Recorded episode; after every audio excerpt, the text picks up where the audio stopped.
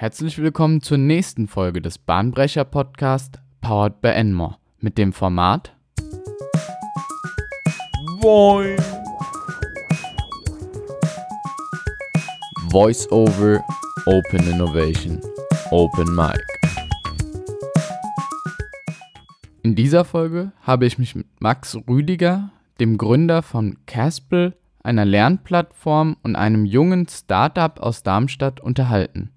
Wir sprechen darüber, wie Ideen entstehen und warum es für Ideen auch Pause benötigt, welche Vorteile für Ideen ein breit gefächertes Wissen hat, wo der Unterschied zwischen Startups und Corporates liegt und wie beide voneinander profitieren können und warum es Sinn macht, als Corporate sich auch ein Startup mal ins Haus zu holen und wie in Zukunft Lernen individualisiert gestaltet werden kann. Viel Spaß bei der Folge. Hi Max, schön, dass du bei uns beim Podcast mit dabei bist, beim Bahnbrecher Podcast. Freut mich riesig, dich dabei zu haben. Ja, servus, freut mich auch dabei zu sein.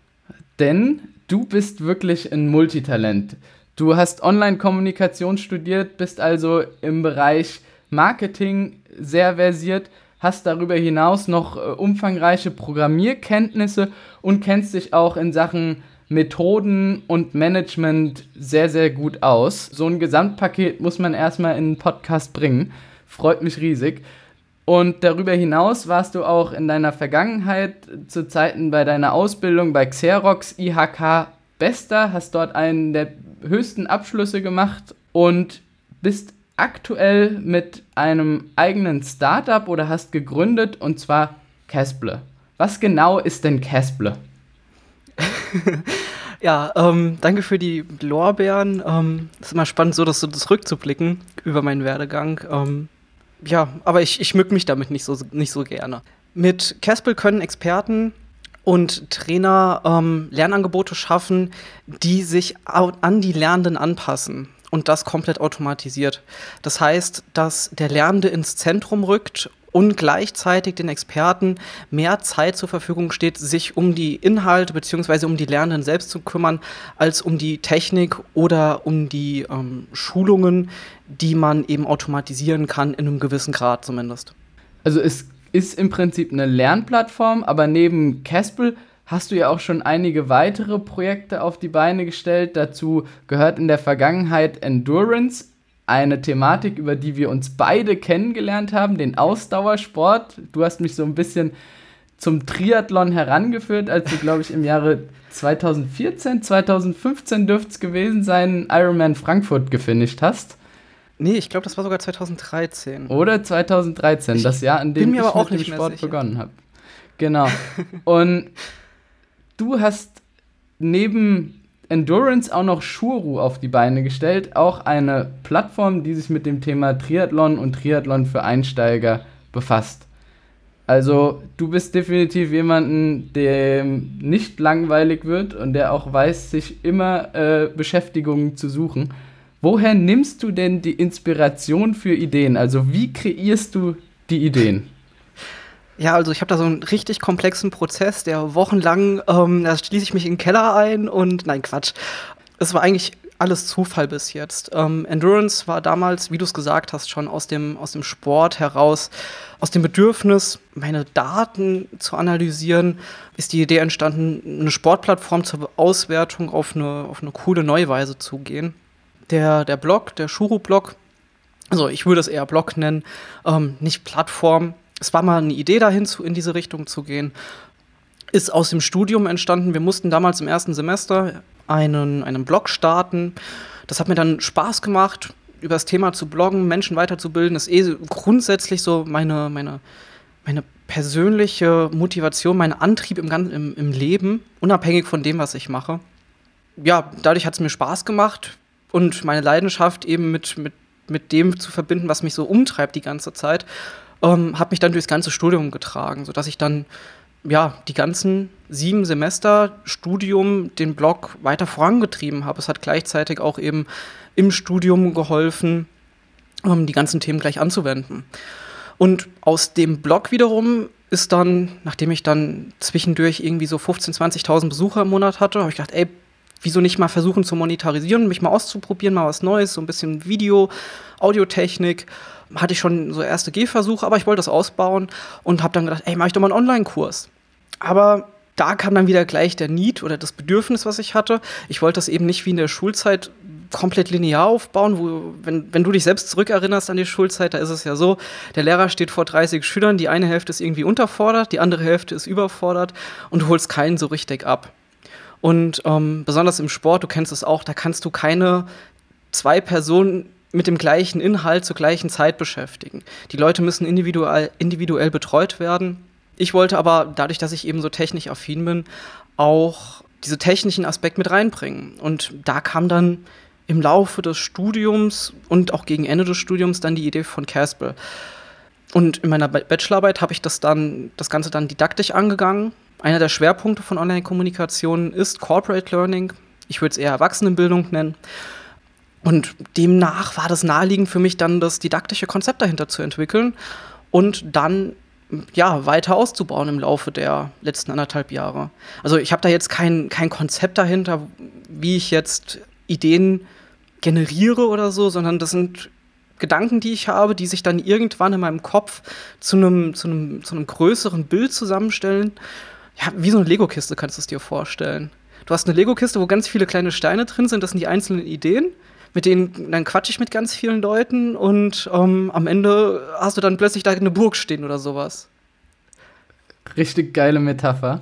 Ähm, bei mir ist es tatsächlich häufig so, oder wie auch bei dir, also zwei Komponenten, Aufmerksamkeit und Neugier. Also es ist so ein bisschen, ich suche in der ganzen Welt nach Herausforderungen und Problemen, ja, oder Herausforderung ist ja das schönere Wort für Probleme. Ähm, und das ist so ein bisschen wie im Straßenverkehr oder wenn man sich ein neues Auto kaufen möchte, auf einmal sieht man überall dieses Kfz, was man gerade im Kopf hat.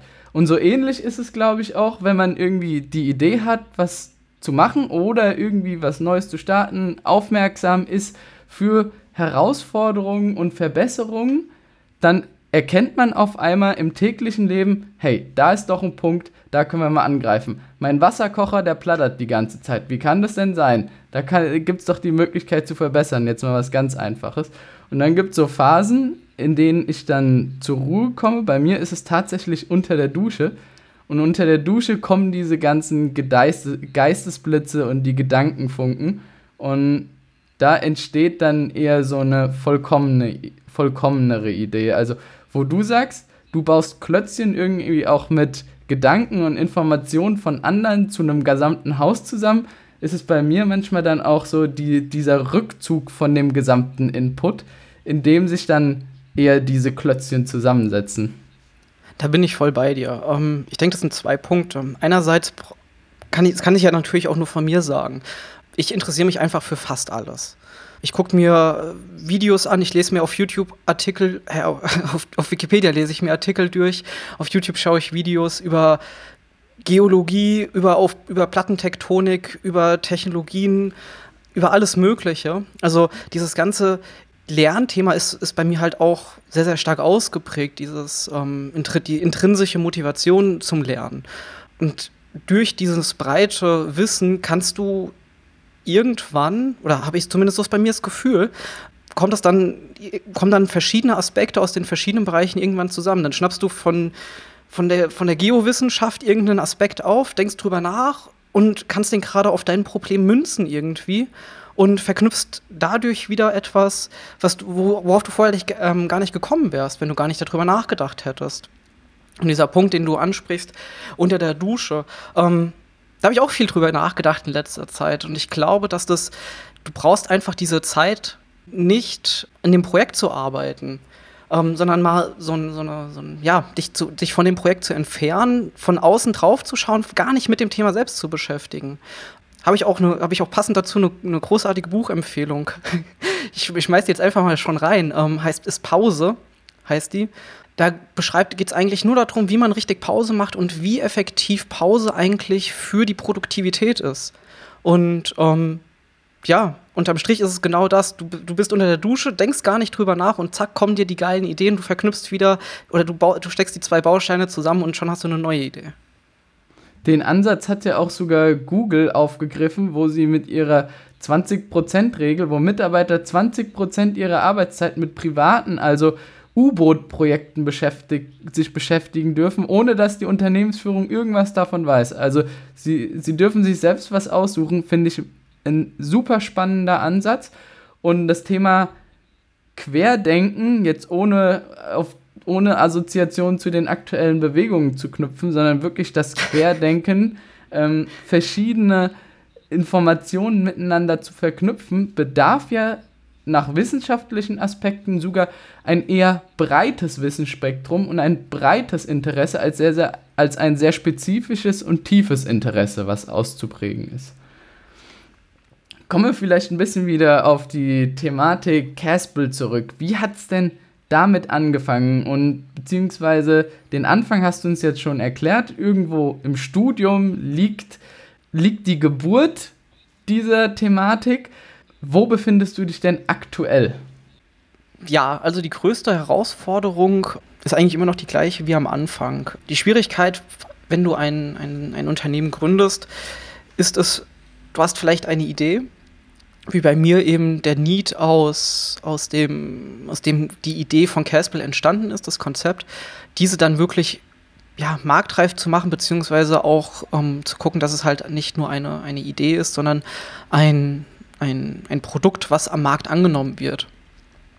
Und das ist über die ganzen anderthalb Jahre, also ich habe vor zwei Jahren haben wir angefangen mit dem mit Caspel, vor einem Jahr ähm, die GmbH gegründet und dann auch live gegangen, ist es immer noch an manchen Stellen schwer zu definieren, wo ist jetzt genau die Zielgruppe, wo ist das Produkt am besten aufgehoben.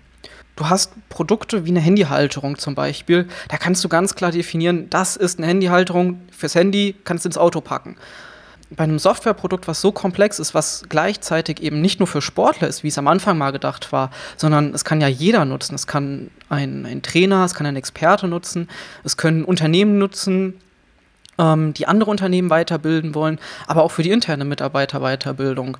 Genauso für, ähm, für Verbände, die das ihre, die, die Lernangebote ihren Mitarbeitern zur Verfügung stellen, äh, ihren Mitgliedern zur Verfügung stellen wollen. All das sind, sind Möglichkeiten, wo es hingehen kann und da dann eine, eine Nische zu finden und sich die, auf diese dann erstmal zu konzentrieren und da dann auch voranzugehen, weil du hast immer die, du, du hältst dich, wie gesagt, ich unterhalte mich mit vielen Leuten dauernd und du bekommst von jedem andere Eindrücke. Das ist natürlich super geil, weil du eben super viele Informationen bekommst und diese Idee, die du im Kopf hast, immer größer wird, weil du denkst, oh, da kann noch was drankommen und dann kommt noch von der anderen Seite was dran.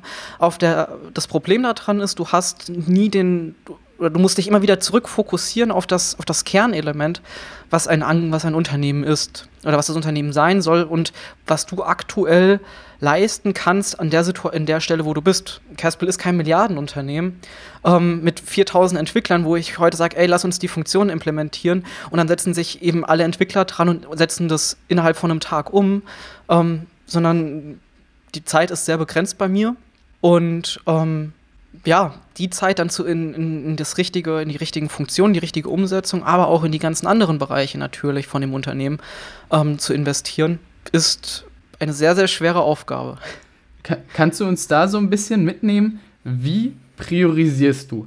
Weil das ist, glaube ich, auch eine ne enorme Schwierigkeit zu sagen, ich glaube, wir, wir sind beide von dem Typ Menschen, es gibt unheimlich viele Ideen, wir haben super viele tolle Sachen, die wir sagen, hey, das ist was, was wir auf jeden Fall verwenden müssen, was unbedingt noch rein muss. Das ist eine Möglichkeit. Hier habe ich einen Input bekommen. Du hast gerade schon gesagt, man muss sich auf das Wesentliche, auf die Kernkompetenz des Produktes fokussieren.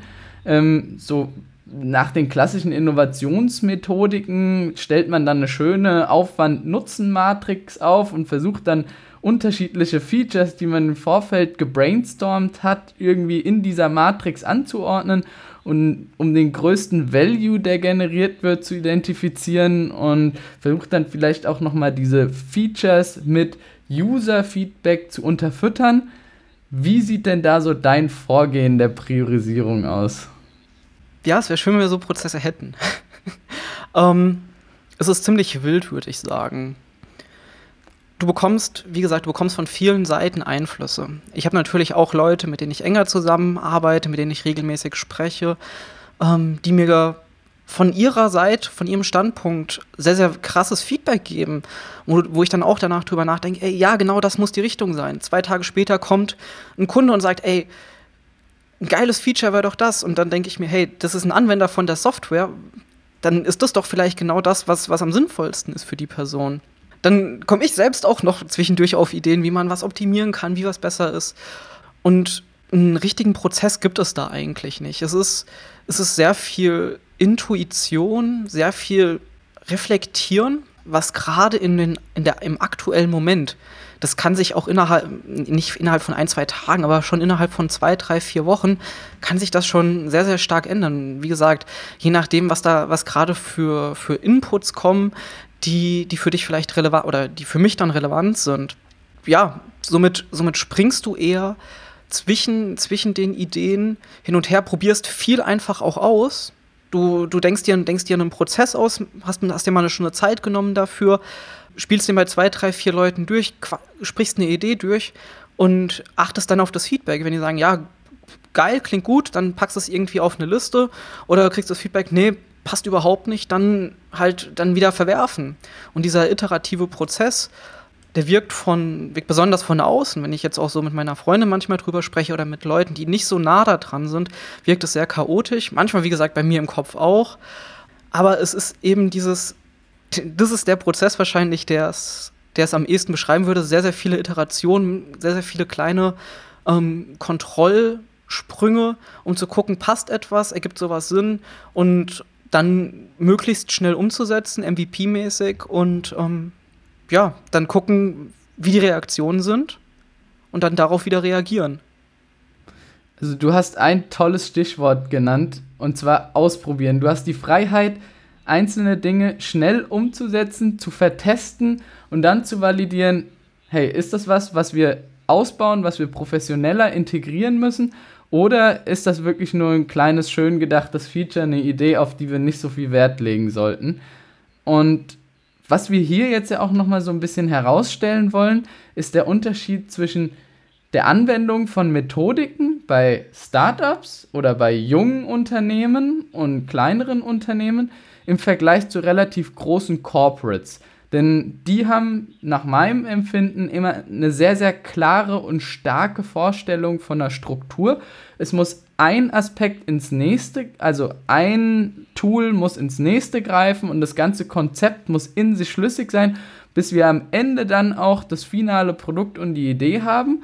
Ähm, und bei dir, wie du es gerade so erklärt hast, ist, ich greife mir da mal einen Punkt raus, habe hier was gehört, probiere da mal was aus.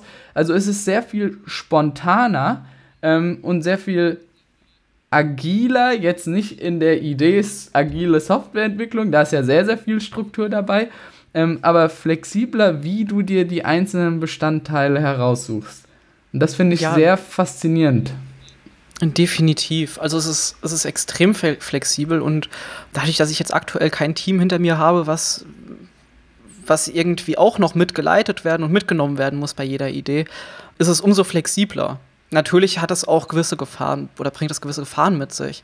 Du entscheidest relativ schnell, entwickelst dann vielleicht zwei, drei, vier Wochen dieses Tool, dieses Feature oder muss ja nicht, muss ja nicht nur in der Software sein, das ist ja in jedem Aspekt so. Das ist im äh, bezüglich Ausrichtung, Webseite, Marketing, ähm, Kundenansprache. All das sind in all diesen Faktoren oder in Facetten sind wir unterwegs in diesem in genau solchen Strukturen ähm, und das bringt eben diese Gefahr mit sich, dass du halt auch schnell den, den Fokus verlierst, ähm, weil du halt immer wieder an Kleinigkeiten arbeitest und nicht, nicht am, am großen Ganzen, beziehungsweise dann dir, dir bewusst diese Zeit nehmen musst, um wieder rauszugehen und zu sagen, wo stehen wir gerade, wo führt das hin?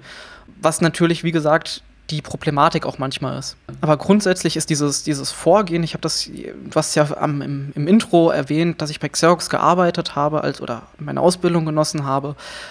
Xerox ist ein großer Konzern, der aus Amerika geleitet wird das war so das, das komplette Gegenteil davon. Da hast du Prozesse, die, die jahrelang etabliert werden und auch Gesprächen mit, mit Kunden, die ähm, ja, Mittelständler oder größere, größere Unternehmen bis hin zu Konzernen, die sprechen dann von Zyklen von zwei bis fünf Jahren, was bei uns zwischendurch schon theoretisch dreimal tot sein könnte. Du hast also auch gar nicht die, die Möglichkeit, wenn ich jetzt zwei Jahre nur über einen Prozess nachdenke oder eine Etablierung von irgendwelchen Features, dann wird es Caspel nicht mehr geben. Das ist so der klassische Tanker- und Speedboot-Vergleich ja, zwischen genau. Corporate und Startup. Das Startup hat die Möglichkeit, sich super schnell, flexibel zu bewegen, Tempo rauszunehmen, wieder zu beschleunigen, also zu beschleunigen. Und der Tanker hat halt einfach die Möglichkeit zu skalieren. Und der bringt gewisse Netzwerke mit, der bringt Kontakte mit, der hat ein, ein großes Entwicklerteam, was auch größere Features umsetzen kann. Und das sind eigentlich so genau die Gegensätze, die da so ein bisschen aufeinanderprallen, aber sich eigentlich auch super gut ergänzen. Ja, schau dir das doch mal an. Es gibt immer mehr, mehr Konzerne, wie jetzt die, die Deutsche Bahn zum Beispiel, jetzt eigene Inkubatoren oder Accelerator Programme aufbauen, wo sie Start, externe Startups reinholen, um von denen wieder eine gewisse Agilität reinzubekommen, um dieses, diese Tankermentalität, von der du gerade gesprochen hast, eben nicht mehr, ja, nicht mehr in dieser Schwerfälligkeit zu haben, sondern eben kleine, geile Verbesserungen zu vertesten, auszuprobieren, gucken, ob es funktioniert und dann weiter zu skalieren innerhalb des Konzerns. Das hat, das hat vor ein paar Jahren angefangen und es wird, werden machen immer mehr Unternehmen, jetzt auch schon Mittelständler, dass sie sich Startups reinholen, entweder als Accelerator oder sich zusammenschließen als Accelerator. Machen ja auch schon Hochschulen hier in, in Hessen. Die Start Me, Start Me Up oder sowas ist eine Initiative von den drei mittel, mittelhessischen Hochschulen, Gießen, Marburg und noch eine. Ähm, die holen sich jetzt auch Startups rein und ähm, versuchen die zu pushen. Natürlich wollen die auch von denen lernen, wie Agilität funktioniert und versuchen für sich natürlich auch Sachen abzuschöpfen. Klar. Gerade auch in der aktuellen Zeit, die man ja so plakativ immer als VUCA-Welt bezeichnet, sind genau diese Kompetenzen auch relativ wichtig. Schnell was auszuprobieren, zu vertesten, Ideen generieren ähm, und dann vielleicht das irgendwann zur Skalierung auch an größeres, an Konzern zu übergeben. Definitiv. Und ähm, da treffen nicht nur die, die Welten der Unternehmen zusammen, sondern auch die Welten der Mitarbeiter. Das ist, glaube ich, ganz schwer. Also für mich ist es sehr, sehr einfach, natürlich so diese, diese agile, diesen agilen Prozess zu leben. Ich bin das nicht anders gewohnt. Ich mache das jetzt zwei Jahre aber für, für Menschen in einem, in einem großen Unternehmen, in einem Konzern, die schon 20, 30, 40 Jahre ihre, ihre gewohnten Prozesse, ihre langwierigen Abläufe kennen, für dieses verdammt schwer, neue Prozesse zu, zu erleben und zu, zu erfahren und sich dann auf diese, diese neue Welt einzuleben. Die, wie du angesprochen hast, die VUCA-Welt, sie können sich davor nicht verschließen, versuchen es vielleicht, aber aber für die ist es natürlich eine, eine, krasse Transformation, die sie, die sie durchleben müssen. Und bei großen Unternehmen ist es natürlich schwer, alle da mitzunehmen. Und besonders wichtig ist für mich auch immer herauszustellen, es braucht beides. Ja, wir können nicht entweder oder sagen, sondern für Erfolg können beide voneinander profitieren und sich gegenseitig ergänzen.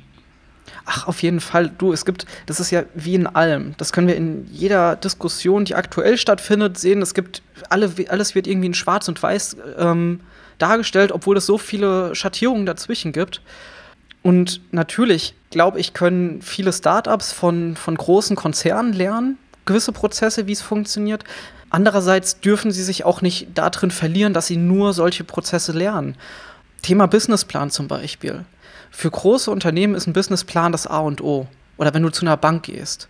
Für, für Startups, wenn ich jetzt einen Businessplan schreiben würde, der, da würde ich jetzt Wochen dran sitzen, um dann ein paar Wochen später wieder einen neuen schreiben zu müssen, vielleicht, weil sich wieder so viele Sachen geändert haben. Das bildet sich in so vielen Facetten wieder oder spiegelt sich in so vielen Facetten wieder. Deswegen müssen, ja, wie du gesagt hast, beide können voneinander lernen, müssen aber auch Rücksicht darauf nehmen, wie die anderen leben oder wo sie herkommen und wie, in welcher Situation sie sich gerade befinden. Und was wir dafür brauchen, ist einen ganz offenen und ehrlichen Austausch und vor allem muss jeder über die Kompetenzen der jeweils anderen Partei Bescheid wissen und diese auch wertschätzen, meiner Ansicht nach. Und das ist ganz, ganz wichtig für eine vernünftige Zusammenarbeit zwischen jungen Unternehmen und, und Corporates. Und ich finde bei dir auch wieder unheimlich spannend, wie du eigentlich Konzepte, Methoden und Tools jetzt aus dem gesamten Innovationsspektrum, also eine Persona aufbauen, eine Zielgruppe suchen, das Problem erstmal zu verstehen und mit ganz vielen Leuten darüber zu reden, wie das so selbstverständlich und intuitiv bei dir passiert und wie in Form gepresst und strukturiert das allerdings in Corporates abläuft. Also ähm, wo es bei dir so ein bisschen aus dem Bauchgefühl herauskommt und beide machen exakt das Gleiche, ist es in Corporates deutlich, deutlich strukturierter. Ja, ich denke, das ist von beiden Seiten so ein gewisses Geben und Nehmen. Wobei früh bis vor, bis vor kurzem viel eher von den Großen abgeguckt wurde, wie es da läuft und versucht das auf die Kleinen oder auf die Startups zu münzen ist es heutzutage, wie ich gerade schon gesagt habe, dass sich Unternehmen oder sich Konzerne, unter, kleine Unternehmen mit ins Boot holen, mit so sich in, ins Büro stecken, um, um neue Sachen zu erarbeiten, um, um Prozesse kennenzulernen, die eben nicht so langwierig sind. Ja, so, so, so bereichern sie sich, so bereichern sich gegenseitig Startups als auch große Unternehmen in, in diesem Austausch. Klar. Aber dafür, wie du gesagt hast, müssen, müssen beide Seiten sehr, sehr offen und sehr, sehr transparent sein. Und ähm, ja, es ist, glaube ich, auch ein sehr schwerer Prozess, besonders eben in den großen Unternehmen, sowas voranzubringen. Ich würde vorschlagen, an der Stelle, das ist ein schönes Abschlusswort, machen wir mal einen thematischen Schwenk und zwar zu, dem, zu den Kernkompetenzen der Lernplattform und da du dich ja relativ viel auch im Rahmen vom Caspel mit dem Thema, wie lernt man, wie lernt man auch in der Zukunft auseinandergesetzt hat, ist das natürlich, bist du der perfekte Adressat für diese Frage, wie lernen wir denn in der Zukunft? Oder wie lernt man überhaupt richtig?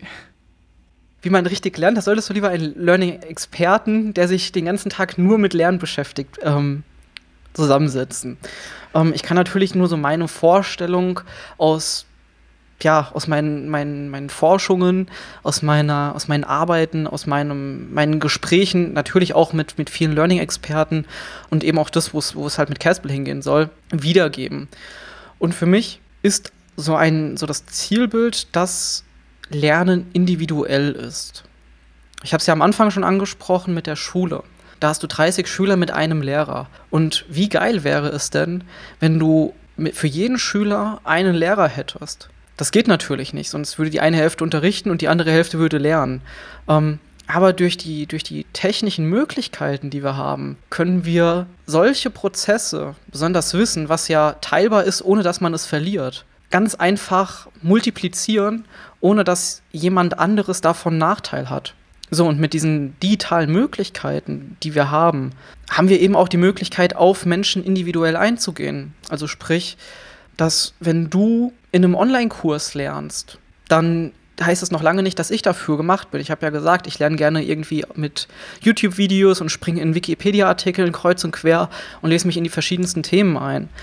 Und das zu ermöglichen, dass du mit dem Online-Kurs lernst und ich mit meine, mit meinem Wild hin und her springen, nenne ich es jetzt mal, mit meinem freien Lernen, beide Sachen zu berücksichtigen, aber dem, den, den Trainern und den Experten, die das Wissen vermitteln sollen, nicht mehr Aufwand geben. Gleichzeitig kommen dann natürlich so Aspekte hinzu, wie motiviere ich Lernende. Das wird, das wird meiner Meinung nach viel zu wenig berücksichtigt in den heutigen Sachen. Da geht es viel um, wie verkaufe ich meine, wie verkaufe ich meine Lernangebote, wie kann ich noch mehr Geld machen, ähm, wie kann ich noch mehr Prozesse automatisieren. Ja, klar, kann ich, kann ich voll verstehen. Aber damit leidet der Lernende. Und unterm Strich geht es ja darum, dass Lernen nicht mehr wie, wie früher in der Schule ist, komplett langweilig ist und du am Ende der Schulzeit keinen Bock mehr hast auf Lernen, sondern dass du wieder richtig Bock drauf hast, Spaß hast am Lernen. Und ja, da wirklich am besten intrinsisch motiviert die Sachen lernst, worauf du Bock hast und dann macht das Lernen natürlich Spaß und du, du lernst auch viel, viel nachhaltiger. Und da ist Motivation, du kennst es ja genauso wie ich aus dem Sport, wenn du keinen Bock auf ein Laufen hast, dann, dann ist das Laufen doppelt so hart, als wenn du richtig Bock auf Laufen hast und sagst, boah, ich gehe jetzt los. dieser Aspekt, den zu berücksichtigen ähm, und dann auch wieder hier diese Individualisierung zu betrachten, das ist meiner Meinung nach das, wo es hingehen muss, dass die Lernenden im Mittelpunkt stehen, dass sie das Lernangebot bekommen, das auf sie angepasst ist. Also das Lernangebot passt sich auf sie an und nicht der Lernende an das Lernangebot oder er nimmt es so hin und muss es jetzt machen. Vielleicht um es nochmal kurz festzuhalten, wir lernen ein Leben lang. Das machen wir, glaube ich, so oder so. Es ist toll, dass wir Wissen teilen können, ohne dass es verloren geht ja. und ohne dass der eine davon weniger haben muss. Und jeder Mensch lernt anders. Es gibt ja diese grobe Unterscheidung zwischen visuellen und auditiven Lernern. Und ich glaube, um dieses lebenslange Lernen zu ermöglichen, müssen wir jeden an diesem Punkt abholen, wo er auch abgeholt werden möchte und ihm das Angebot zur Verfügung stellen, was ihm am attraktivsten scheint. Und das Ganze spaßig und spielerisch natürlich so ein bisschen verpacken, damit es nicht wie eine Fleißarbeit, was ja oft, oftmals mit Lernen assoziiert wird, rüberkommt, sondern eine Freizeitbeschäftigung ist. Ja, ganz genau. Ich treffe immer wieder Leute, das finde ich super inspirierend und super spannend, die sagen, hey, ich nehme mir jeden Tag eine Stunde Zeit zum Lernen. Und ähm, da sollte meiner Meinung nach jeder hinkommen. Dass auch die 60, dass meine Mutter, die ist jetzt 62, 63, dass die auch noch Bock hat zu lernen und sich nicht irgendwie auf, auf RTL irgendwelche Hartz-IV-Sendungen anschaut, sondern sich irgendein cooles Buch nimmt oder irgendeinen coolen, je nachdem, was sie auf, wie sie halt lernt eben durch ein Buch oder eben durch einen Videokurs oder von mir aus auch im Gespräch, im Dialog oder mit einem mit einem Trainer live vor Ort. Da dann Bock hat, Wissen weiter oder zu, zu, zu, zu erlernen und dann auch wieder weiterzugeben. Da, da muss es hingehen. Gerade dieser Aspekt Seamless Learning, dass wir nicht sagen, wir nehmen uns extra eine Stunde raus und lernen jetzt in dieser einen Stunde was, sondern während dem Essen mache ich ein YouTube-Video an und in diesem YouTube-Video wird mir etwas über Finanzen erklärt. Das ist ja, in dieser Situation habe ich mich nicht aktiv mit dem Lernen beschäftigt, sondern es ist irgendwie so Teil meines Arbeits- oder Lebenstagesablaufs ähm, geworden. Das muss ja auch nicht mal mehr Lernen heißen. Es geht ja dann schon gar nicht mehr so in, dieses, in diese Richtung Lernen, wie, wie wir es aus der Schule kennen zu sagen, okay, ich setze mich jetzt hin und lerne eine Stunde, sondern wirklich dieses, ey, ich lerne da, ich, ich konsumiere etwas nebenbei und lerne daraus. Und das ist aber auch, wie gesagt, komplett individuell. Da sehe ich ganz, ganz viel Potenzial, weil erst, wenn die Menschen wieder Bock haben auf Lernen und Wissen, Wissen zu konsumieren, aber und dann natürlich auch weiterzugeben in Gesprächen, dann entstehen, jetzt sind wir wieder bei dem Punkt ganz am Anfang, wenn du, wenn du ganz viel neues Wissen von vielen verschiedenen Aspekten aufsaugst und mitnimmst, jetzt auch in dem Gespräch von uns jetzt oder von in ganz normalen G Gesprächen mit anderen Menschen, dann entstehen wieder neue Ideen und die kann, können wiederum auch Unternehmen nutzen. Jetzt sind wir, jetzt sind wir so in, dieses, in dem Bereich Wissensmanagement im Unternehmen. Weil für Unternehmen ist das natürlich auch super wertvoll. Wenn dir unter der Dusche was einfällt oder im Gespräch mit mir jetzt, wenn wir auf dem Rad sitzen zusammen, dann ist es für, für das Unternehmen vielleicht super, wenn du eine Idee hast dabei. Also es ist wunderbar, wie sich jetzt der Kreis geschlossen hat. Irgendwie von der anfänglichen Idee, was ist Inspiration, wie kommen wir zu neuen Ideen, über wie setzen wir Ideen um, wie bringen wir das in Struktur, auch die Kombination aus jungen Startups und Corporates und zu guter Letzt übergreifend, dass wir was von Jungen lernen können, aber auch von Corporates lernen können und wie wir in Zukunft lernen sollen, meiner Ansicht nach ein wunderbarer Kreis, der sich jetzt geschlossen hat in, einem, in diesem Podcast. Und an dieser Stelle wäre es ideal, auf die letzten Fragen einzugehen, die wir ja wie immer vorbereitet haben für unsere Podcast-Gäste. Ganz einfach aus dem Bauch heraus, schnell und flott antworten. Ich habe gegründet, weil. Ich Bock habe, dass Menschen wieder Spaß am Lernen haben. Apple oder Microsoft? Auf jeden Fall Apple. Ich setze auf folgende Zukunftstechnologie: Virtual Reality, Quantencomputing, alternative Antriebe. Was meinst du mit alternativen Antrieben? Das ist sowas wie Biogas oder Wasserstoff, ah, okay, Elektromobilität. Dann das zweite. Quantencomputing. Ja. das ist noch weit in der Zukunft. Sehr spannend. Natürlich. Dieses Buch empfehle ich jedem zu lesen. da kann ich zurückgreifen auf das, was ich schon erwähnt habe. Pause heißt das. Ich habe es auch schon rausgesucht. Das heißt Tue weniger, reiche mehr. Von Alex Soyoung Kim Pang. Früher war alles besser? Auf keinen Fall. Jetzt ist es, jetzt ist das Beste. Danke, Max. Danke auch.